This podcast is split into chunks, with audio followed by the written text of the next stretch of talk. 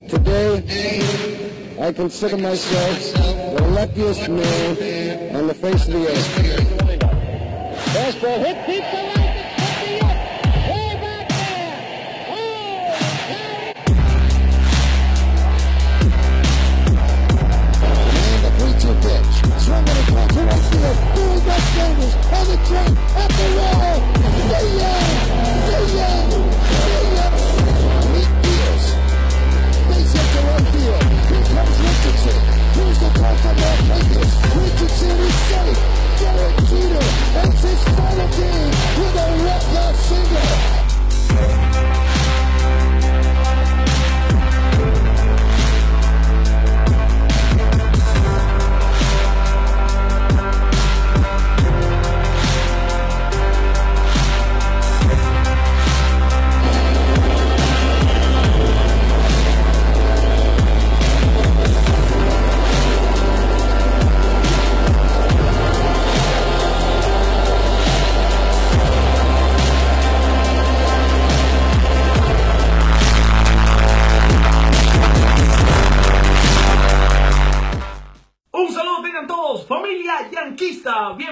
Al podcast La Semana de los Bombarderos, el podcast oficial de los Yankees en español. Octavio Sequera y quien les habla, Alfred Álvarez. Ya estamos listos para dar la voz de Play Ball. Octavio, ¿cómo está todo? Todo muy bien, Alfred, todo muy bien. Definitivamente ya pues con ganas de que arranquen los movimientos grandes de esta temporada muerta, que espero que no sea tan muerta y al contrario sea muy viva para la fila de los Yankees de Nueva Eso York. espero yo también, la verdad, porque bueno, hace apenas un día estuvimos en Black Friday, el viernes negro, entonces queremos ver si Brian Cashman estaba esperando hacer uno de esos negocios en los que ganan mucho sin dar mucho a cambio, ¿no? Seguro que sí. ¿Qué manera pues entonces de continuar lo que es este, este receso o esta pausa breve de ya, no sé, no sé si tú tienes la cuenta, pero ya lo único que hay que pensar en el próximo Spring Training. Pero entrando en materia de lleno, para no hacer esperar tanto a todos nuestros seguidores, nuestros amigos que siempre están conectados, por cierto, ya pueden ir emitiendo su comentario. Gracias por conectarse. Un saludo a todos ustedes. Ahí vemos ya algunos de ustedes nuestros saludos por supuesto nuestro abrazo y verdad que bueno que la hayan pasado muy bien en esta en estos días de Thanksgiving y que no hayan gastado mucho dinero en el Ay, Black ay, Friday. Entrando en materia directamente, eh, quería ya presentar pues la oportunidad que la gente pueda desahogarse con este intercambio, por lo cual los Yankees de Nueva York adquieren a el señor James Paxton. Lo que sí hay que tener bien claro es que es la primera de varias movidas que estaban sobre la mesa. Una de las más recientes, una de las más recientes, y lo hemos venido adelantando en varios episodios de nuestro podcast, es el tema de Jacob de Grom y el tema de Patrick Corbin, J-Hub, pero eh, no estaría descartado inclusive de acuerdo a las próximas ah, semanas y a todos los reportes que han indicado las voces cercanas a los Mets, que inclusive Noah Syndergaard pudiera ser pues objetivo Ay, de ay, cambio. La cuestión Sí, pero fíjate una cosa, a mí lo que me tiene pensativo en todo esto es, si la gran joya era Justus Sheffield, ¿hasta dónde más los Yankees pueden llegar? Por DeGrom, yo te soy sincero, hasta donde sea necesario. Por Syndergaard, los Mets pueden ser inclusive un poco más eh, avariciosos, en un sentido, eh, si es que ellos van a estar pidiendo que un equipo se desbanque, como lo estarían haciendo a estos mismos reportes recientes los propios Mediarrojas de Boston, a quienes tú y yo definimos la semana pasada que de no moverse bien, de no cuidar mucho sus piezas de agencia libre, pudieran ser los grandes perdedores en esta temporada muerta, que insisto, ojalá no Sí, sea eso, eso lo estábamos hablando del programa anterior, Octavio. A mí este cambio cuando se produjo me pone a pensar, bueno, si ahora los Yankees van a comenzar a dar piezas de, de, de otro, de otra valía, entonces, bueno, lo que les queda es Esteban Florial. O sea, de, de las piezas de primero, le quedaría un Esteban Florial, le quedaría un Tairo Estrada, eh, un Albert Abreu, pero realmente sí, Sheffield era la mejor pieza junto a Esteban Florial. También, bueno, Clint Fraser sigue siendo una pieza de cambio porque evidentemente no creo que Clint Fraser tiene un espacio para jugar en los Yankees de este 2019. Entonces, como yo lo veo, pues eh, ahora la lista de, lo, de las piezas de cambio más valiosas en lo que es el roster de los bombarderos del Bronx vendrían siendo Clint Fraser, Esteban Florial y quizás uno que otro lanzador, Chance Adams o Albert Abreu, no sé cómo lo ves tú. Bueno, que en parte de eso tiene que ver dependiendo de las cosas o las piezas que los Yankees quieran pedir a cambio. Si nos vamos, por ejemplo, y comenzando con la ciudad donde tú estás, allá en Miami, si los Marlins están desesperados por salir, o JT Realmuto está desesperado por salir de Miami, entonces ahí es donde tienen que ver cuáles son las piezas que los Marlins van a estar pidiendo, qué es lo que Derek Jeter le puede estar pidiendo al conjunto de los Yankees, si es que quieren salir del Muto, si es que quieren buscar profundizar la granja o es que los, o es que los Marlins buscarían ya de una vez piezas estabilizadas, no sé hasta dónde puedan llegar. Ojo, para mí, para mí, tú manejas inclusive el tema de los prospectos de los Yankees mucho mejor que yo, te lo confieso, no tengo ningún tipo de problema en hacerlo. Creo que Dependiendo de los grandes nombres que estén en la bandeja para hacer las transacciones, no creo que se trate de este tipo de peloteros, Alfred. Yo creo que se va a tratar de peloteros que ya están en el terreno. Entonces estamos hablando de Miguel Andújar. Miguel Andújar. Eh, Eso te iba a decir, o sea, Sí. entonces aquí sí todas la- las agujas entonces apuntarían que en estos momentos podemos entonces eh, hacer otra vez la oración y decir que en estos momentos la mejor pieza de cambio de los Yankees se llama entonces Miguel Andújar. Ojo.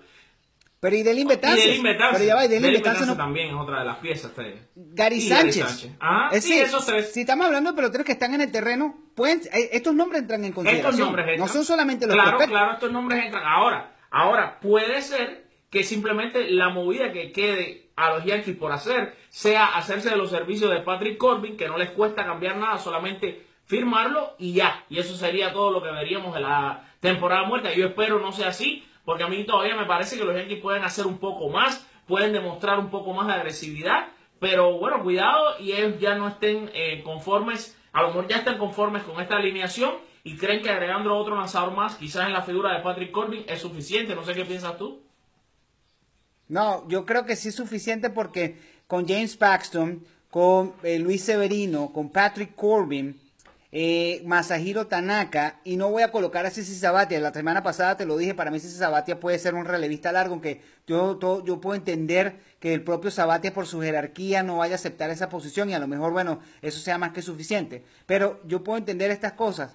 Sin embargo, sin embargo, si llega Patrick Corbin, ya, con eso hay que salir a pelear. Pero entonces sí queda por cubrir el hueco del campo corto. Si la cuestión es hablar con Manny Machado, que por cierto, ¿te pareció una casualidad que haya salido a aclarar los comentarios que hizo con Ken Rosenthal eh, durante la Serie Mundial? A mí no me parece ninguna mí no me casualidad. parece casualidad. Eso fue un consejo de alguien y sabemos que ese alguien es Alex Exacto, Rodríguez. que. Exacto. Y nosotros, eh, bueno, tú en este caso y en nuestro programa, diste la primicia. Déjame decirte que recibí un montón de correos de nuestros seguidores que como puedes ver ahí ya están inundándonos en comentarios Sí. y, y aquí Gracias, el ¿eh? teléfono inundándolo también en comentarios de, de que fuiste la primicia, es decir, de esta reunión que iba a tener Machado con Alex Rodríguez y ahora se está viendo el resultado. O sea, se dijo aquí en la Semana de los Bombarderos, está sucediendo Señor. y no, Octavio, eh, tú y yo sabemos de sobra que en el béisbol y sobre todo con estas grandes figuras, nada es casualidad. Cuando hacen una acción, cuando toman ah, un paso, cuando se dice algo, cuando se rumora algo, casi siempre hay una realidad detrás y casi siempre hay un porqué. Sí, estoy de acuerdo. Pero ahora, vamos a hacer esto porque parte de lo que nosotros nos diferencia de, la- de- de- de otros podcasts y, y, bueno, que somos el oficial en español de los Yankees, una de las cosas que siempre llama la atención es saber y quiero preguntarle a los que nos están escribiendo, mándenme o mándennos, perdón, Alfred, mándennos, porque yo creo que la pregunta es muy personal, pero estoy seguro que Alfred va a estar de acuerdo conmigo. Mándennos en este momento cuáles son las piezas que usted se desprendería. Ojo, ojo, piezas valiosa. No me va a decir que se va a desprender de Jacoby Ellsbury, ni se va a desprender de, ¿cómo se llama? De, de, de Brett Claro. Con todo respeto para Gardner, pero no, estoy hablando de piezas valiosas. Y yo te voy a dar mi top 3 de los imprescindibles de los cuales yo me desprendería dependiendo lo que voy a recibir. El primero, de tercero a primero. Yo me desprendería, estoy dispuesto, dispuesto, si yo fuese eh, Halston Brainer o Brian Cashman, estaría dispuesto a desprenderme de Luis Severino. ¿Por qué? Porque por Luis Severino pudiese recibir joyas, joyas. Estaría dispuesto a desprenderme de mi mejor abridor hasta ahora, porque creo que inclusive con la firma de Paxton, Severino sigue Sí, siendo el mejor no, incluso abridor. si firman a El Corbin otro- también. el Sí, exacto. El otro, el otro, estoy dispuesto a desprenderme de Miguel Andújar. Para mí, como decíamos, como yo dije, bueno, la semana pasada, y digo yo dije no por arrogancia, sino porque fue algo bien personal, creo que fue el MVP de los Yankees durante mucho tiempo la temporada, porque Giancarlo Stanton, No, Giancarlo Stanton no fue la, la gran contratación, no fue ese gran Giancarlo Stanton que fue con los Marlins un año anterior. Ya, eh, Aaron Josh estuvo lesionado, Didi Gregorio después de abril vino para abajo hasta que se recuperó por allá por agosto. Entonces, estaría dispuesto a desprenderme de Miguel Andújar. Y inclusive, para muchos, el- lo- el- la joya dorada de los Yankees, yo estaría inclusive, inclusive dispuesto a desprenderme de Aaron Judge. ¡Wow! Inclusive. ¡Octavio! Sí, señor. Sí, señor, yo Ay, sabía. Dios yo sabía que venía esa, no, esa no, no, reacción. mira los comentarios, ya te vas a dar cuenta. bueno, pero, pero una, una cosa, pero una cosa, una cosa. Ahora, ¿por quién? Ahora te voy a decir por qué. Por, por mm, el tercero que te dije, que era Luis Ajá. Severino, me desprendo de él solamente por dos nombres, Madison Bumgarner o Jacob de Grom. Por, está bien. o por Miguel Andújar me desprendo por dos nombres, Madison Bumgarner Ok. y Jacob de Grom. Por Aaron Judge, por Aaron Judge, que es parte de una conversación que estuvo muy liviana el año verdad. pasado, me desprendería también con nuestros vecinos, digo nuestro vecino aquí en Nueva York, me desprendería precisamente por Madison Bumgarner, perdón, por Jacob de Grom, Noah Syndergaard y las dos selecciones de, draft que tienen los Mets. Allí, por, mira, si, si me pongo a analizar por Syndergaard y de Grom, más dos selecciones de draft, bueno, all rise, all rise, está bien, me duele, pero hay batería todavía, está Manny Machado en la agencia libre, es sustituible, pero esos dos caballos tienen que estar vestidos de Yankee. Ese sería mi único escenario. Y esa es la pregunta. Ajá. Por esos dos, tú sales de George. No, yo no salgo de Josh. Yo te voy a decir, no, no, no. vamos. Pero fíjate, fíjate. Por eso la gente a ti te quiere. Y, y a la misma vez tú eres controversial porque tú a veces tienes eh, la, la, la osadía de decir este tipo de comentarios que son basados muchas veces en puntos reales. O sea, cuando al principio de la temporada nadie tenía los para decir que había que cambiar a Gary Sánchez. Tú lo dijiste. Y después, al final de la temporada, todo el mundo pedía la cabeza de Gary Sánchez. O sea, ahora, sí te digo, no, yo de Josh no saldría porque yo pienso que los Yankees hoy en día, la cara de los Yankees es Aaron Josh. Eh, me parece que. Aaron Josh aporta a los Yankees ya una presencia, una personalidad, eh, características que son muy difíciles de encontrar en otros atletas. Pero, sin embargo, me sorprende en las tres piezas de cambio que pones, no pones a Gary Sánchez. Yo sí lo pondría. Yo sí pondría a Gary Sánchez 100%.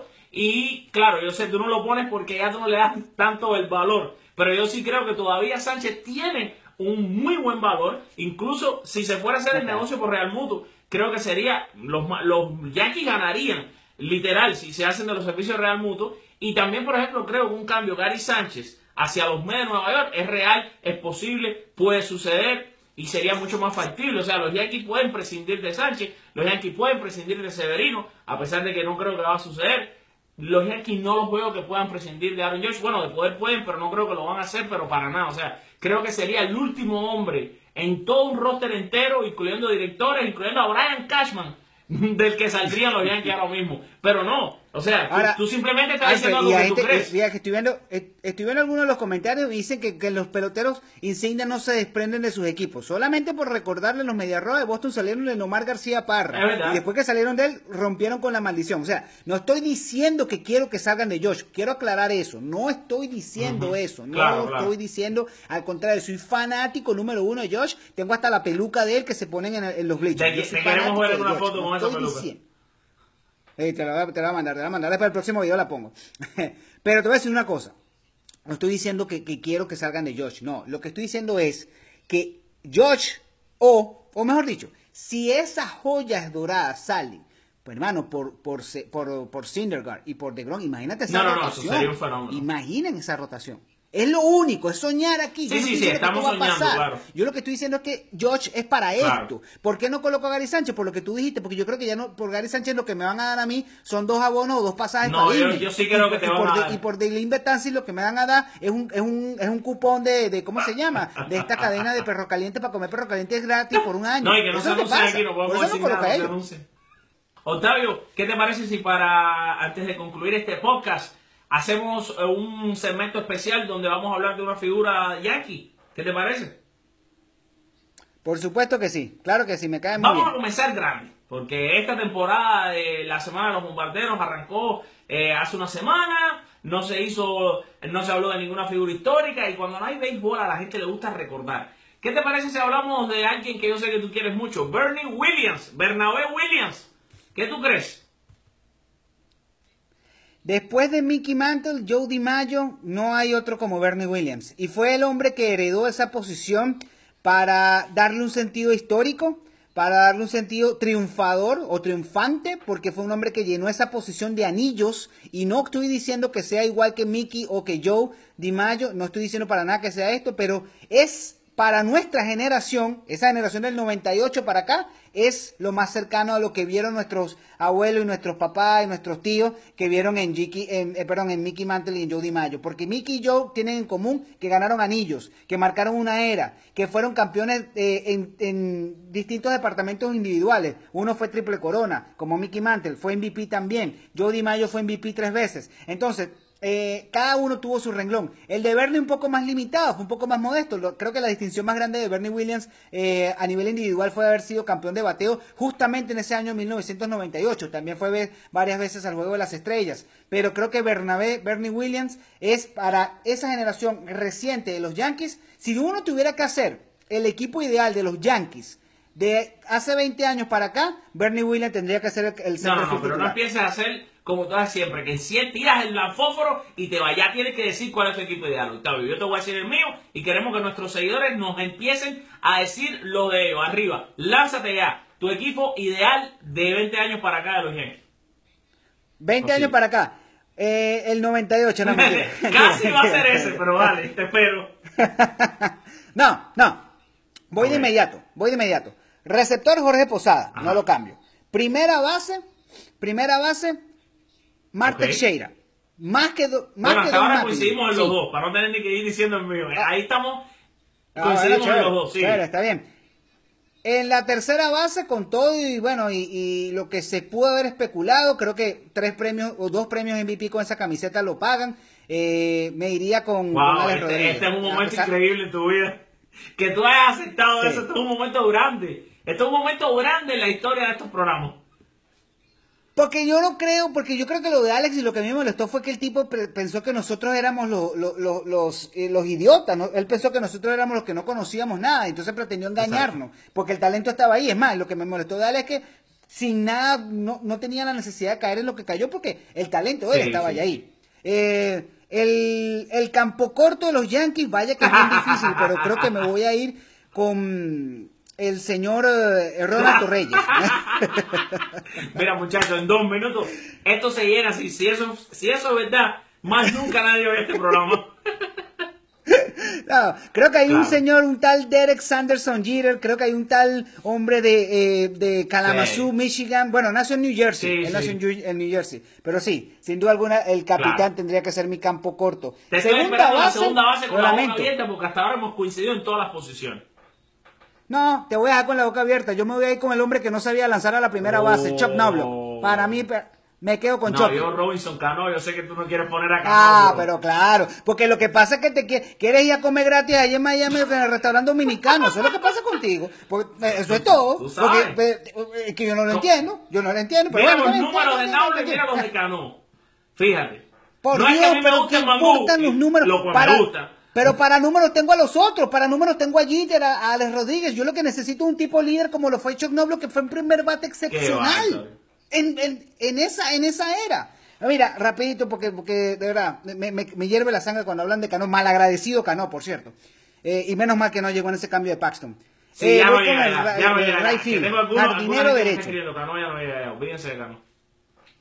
Sí, sí, sí, gracias a Dios, gracias a Dios, que Cano no llega nada. Eh, right field, Insisto, voy con liderazgo, no tengo nada. Ahora me van a decir que, que no me gusta George. ya, ya, yo lo voy a venir. Pero es que no lo voy a poner a él por encima de Polo, Polo ahí estamos de acuerdo. Ya tengo cuatro comentarios que están entrando que dicen que es George, pero no, no, no. Yo también me quedo con, con el guerrero, The Warrior, Pablo Neal. Dame 20 Polo Neal en Mila y no todos los días, mi hermano. Dame 20 Polo Neal. Es más, es más, después todavía me queda, a ver, yo creo que puedo meter a Josh ahí como, como designado, pero tengo que pensarlo rapidito. En el jardín izquierdo. Esa es la que está dura. fíjate que es una Esa posición... es la que está dura, porque por ahí ha pasado mucha gente. Mira, de Ricky Lede, Chen Spencer, uh, Brett Gardner. Um, y Deki sí, al principio. David Ah, Justice. No, Matsui es mi designado. David Matsui es mi Justice. designado. Han pasado mucha gente. No, me la- ahora sí me ¿Por ponchaste. qué? Nada, ahora me ponchaste porque es que esos dos años que tuvo David Justice fue campeón también en el Sí. 2000 y llegó a la serie Sí, fue en campeón 2001. un año y llegó a la Eh, final. y, fue del otro. impor- y fue importante. Am, pero de 20 años para acá, en el 98, Ricky Ledeche, Spencer, Chad Curtis. ah, bueno, nada, creo que es la posición más débil en todo caso y me voy a, me voy a decidir por. Me voy a decidir por. um, No, yo me quedo con Brett Gardner, porque me parece por todos los años que ha jugado, tiene el, el anillo del año bien. 2009. Si bien, si, está Cabrera también pasó por ahí, se nos olvida, que nos están recordando aquí en los comentarios. Sí. Eh, Vas a seguir queriendo mi, Sí, comer dominicano. Qué casualidad que te estás acordando mucho de dominicanos. tú. yo no voy a decir el nombre Y- del Y eso que el que está en Nueva York soy yo. Y eso que el que está en Nueva York soy yo, no eres tú. Imagínate si estuvieras en Nueva York. Estuvieras metiendo a todo el mundo ahí. Porque te, estarías persiguiendo a la- O sea, ¿qué? Alfred, me sorprende mucho. yo no voy a decir el nombre del restaurante porque todavía no se anuncia, pero sí, sí. sí Todavía. Estamos en eso. Oye, Alfonso Soriano jugó jardín izquierdo. No, no, no, no, no, no, Alfonso Soriano, la, la- la participación de la postemporada, lo, lo, como, como dirían por allí, tan asustado, un hombre que Pero ¿cómo decepcionó, salvo el, el año 2001, 2001 fue lo único. el Chilling. Hit de oro contra Fue lo único. King. Ya, pero ven acá, 2003 contra los Marlins, ¿te No acuerdas de esa serie mundial? Un que esa serie. El doctor me dijo que no podíamos hablar de ese Un tema. desastre. Un desastre. Y la serie de campeonato también. Contra Pedro Martínez, aquel juego que los Yankees devolvieron de. Perdón, perdón. Contra, sí, contra Pedro Martínez. el- bueno, no, no el juego 7. El juego 1, el 3. Todos los juegos, cada vez que venía contra Boston no hizo nada. Yo no sé quién era peor, si Alfonso Soriano o Nick No, Johnson. no, no me Dios hable de mío, Nick Nick Johnson, Johnson, por hablando de favor, no pelotero hable de malo. eso aquí. Ya que No tenemos que hacer. aquí, Yo creo que ese segmento tú y yo lo hicimos una vez. El de los peloteros Vamos a malos. hacer uno de los peloteros malos para el próximo programa. Sí, Bueno, eso lo damos para después, pero, pero sí, Nick Johnson tiene que estar metido ahí. Con Bubba Crosby, con Boba Oh, Crosby y unos cuantos. Sí, unos hay cuantos varios, mira, Boba. Crosby, eh, te, te recuerdas aquella tercera base, que era un super prospecto en ligas menores, que había, eh, que también lo habían drafteado en el equipo de, de fútbol, en un equipo de fútbol americano, lo habían drafteado los Jets, creo, y jugaba tercera base, llegó con un tremendo boom, y el hombre llegó un momento que tenía como de 80 turnos más de 4 hits. Ahorita me voy a contar quién es el nombre. Andy Phillips. También hay uno Andy también. Phillips. Andy Phillips en segunda bueno. base. Ok, entonces, Uh. ¿y cuál es tu designado? Bueno, mi designado, eh, el bateador designado a mí me gustaba mucho Chili Davis. ok. Chile me gustaba. No, yo me quedo con Pero Hideki sí, Matsui. porque yo pondría, bueno, sí. Ah, ah, quizás ahí también pongo a Masuri, sí. Pero Chili Davis me gustaba. Sí. O sea, también por la valía. Oye. Cecil Cecil Fielder. También. Es que Cecil fue muy importante en el 96. Pero después Cecil Sí. no estaba en los, en los otros equipos. Y entonces estaba Chili Davis. Sí, sí, sí. Eh, también estuvo Darrell Strawberry como bateador designado. Strawberry, Sí, los eh, Yankees tuvieron esos designados. eh, perdón. Ellos tenían en esos designados, esos jugadores, eh, vamos a decir, que por alguna razón habían sido estrellas con otro equipo y ellos los llevaban y le sacaban las últimas botas de béisbol que le quedaban en las venas. Y bueno, Centerfield, que ya empezamos por ahí, estábamos hablando de la figura de Bernie Williams y antes de cerrar eh, sobre- con este gran boricua, con este gran ser humano, te voy a decir los números de por vida para que nuestros seguidores lo puedan anotar. Bernie batió 297 de por vida. Qué gran atleta. Conectó en 2.336 imparables, 449 dobles, 55 triples, 287 jorrones, 1.257 carreras remolcadas y su porcentaje de envasarse fue de 381. Y una de las cosas que no quiero dejar de decir sobre una figura tan valiosa para mí como es Bernie Williams es que en el año 2006, cuando terminó la temporada, los Yankees no lo quisieron eh, subir al equipo. Tuvo en las manos contratos millonarios con otras franquicias como los Mets que le estaban dando una millonada para jugar al béisbol. Este hombre dijo, o juego con los Yankees o no juego con nadie y se retiró. Esto no lo hacen muchos atletas y esto para mí es una de las cosas que lo hace de un valor más alto. Y para terminar, y sé que vas a, eh, vas a decir algo bien importante, pero quiero decir, me siento muchas veces mal cuando se habla del Core Four y de los cuatro fantásticos, y de los cuatro fantásticos, para mí siempre fueron los cinco fantásticos, porque Bernie Williams tiene que estar siempre en la conversación que esté Derek Jeter, Andy Petty, Jorge Posada y Mariano Rivera. No, no tengo nada que agregar, no tengo nada que, que debatir con ese sentido. Yo también creo que Bernie Williams ha sido ese, ese olvidado, ¿no? Entre comillas, aunque él siempre participa en todas las actividades, pero creo que el 4, yo lo que pasa es que quizás creo que el 4 tiene que ver más con, con antigüedad. Acuérdate que él ya no estaba en el 2009, sí llegó a estar Posada, llegó a estar Petit, eh, entonces quizás Bueno, por pero eso, ejemplo, en el mí son cinco 91, fantásticos. donde no estaba nadie. Sí, no, no, no, él fue, él fue el que abrió, él fue el que inició todo esto. Yo, yo siempre lo digo, para mí, lo que pasa es que yo creo que la generación de él es la generación de Claro. Paul O'Neill, es la generación de Wade Box, que Wade Box llegó de Boston justamente para hacer 96, para hacer ese año 96 fantástico. Um, y quizás por eso es que no, pero ojo, porque Jeter en el 96 era novato y Posada no era parte ni siquiera de la postemporada porque el catcher era Girardi. Seguro. Entonces, Mariano Rivera era apenas el setup. Entonces, por ahí yo creo que, no sé si es que la generación es distinta. Ellos consideran a, a- a Bernie quizás de una generación un poquitito más ah, adelantada que la del Core 4. Hablando de esto, y para, y para Sí, cerrar para con broche de oro, Hermoso podcast. seguro que sí, seguro que sí. Gracias a toda la gente que está conectada. Yo les voy a preguntar a, a justamente, justamente a todos, por favor sigan compartiendo el video. De verdad que gracias a Dios hemos tenido una recepción muy buena, muy buena. Quiero pedirle a ustedes la opinión. Y aquí, háganlo con la camiseta si usted quiere. Si no lo quiere hacer con la camiseta, no lo haga. Pero le voy a hacer la siguiente pregunta.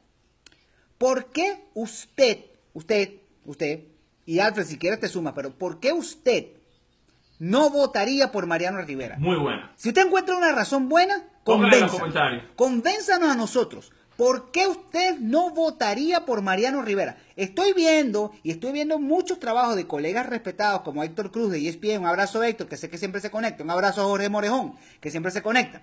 Un abrazo, los quiero. Y de verdad que las piezas que he leído son tan, pero tan buenas, que yo no consigo todavía el hecho de que alguien me diga a mí convincentemente, convincentemente, ¿por qué no votarían por Mariano Rivera? Para mí, estamos a las puertas del primer unánime en el Salón de la Fama. Si usted me convence, realmente le doy un premio, un premio. Y, y cuando hablo de un premio, de verdad que le digo que honestamente, bueno, como sea, además, dos entradas para el Yankee Stadium. Eso sí, se pagó usted el pasaje. Eso sí, ya está. Pero en serio, porque yo no puedo conseguir ningún argumento que me diga, y no, y no, ojo, ojo, para mí el hecho de que me digan que es cerrador no es un argumento. Trevor Hoffman está en el Salón de la Fama, lo lamento, ya está, y cerrador. Seguro. Para mí que me digan que porque de, porque Di Mayo no entró a unánime, que porque Babe Ruth no fue unánime, tampoco es un argumento. ¿Por qué?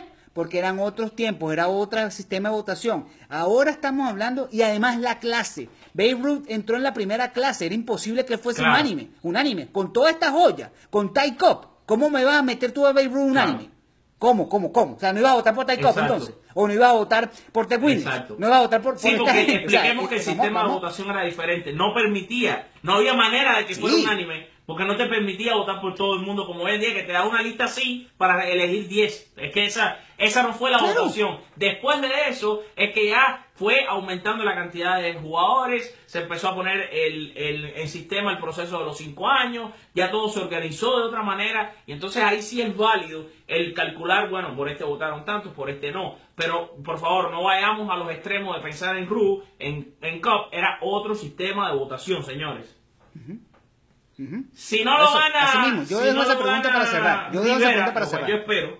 Lo va a ganar este hombre que está aquí, que te estoy enseñando el libro. Como puedes ver, Jeter Unfiltered. Sí. Aquí está el libro de Derek Jeter. Si no lo gana Rivera, lo va a ganar Jeter el próximo año. Pero creo que Rivera se lo merece y creo que lo va a ganar. Así mismo. Yo con esto, eh, así lo dejo. Yo, este me parece una línea para cerrar, Alfred. Eh, eh, y, de verdad, bueno, nuevamente agradecido con todos los que se han conectado. Recuerden que cuando salga, pues, cualquier eh, breaking news, cualquier transacción, nosotros vamos a estar analizándola, desglosándola, porque tenemos esta tecnología. Y ya de inmediato invitándolos, pues, a que sigan compartiendo el video. Recuerden toda esta producción que hace el señor Alfred Álvarez, su servidor Octavio Sequera.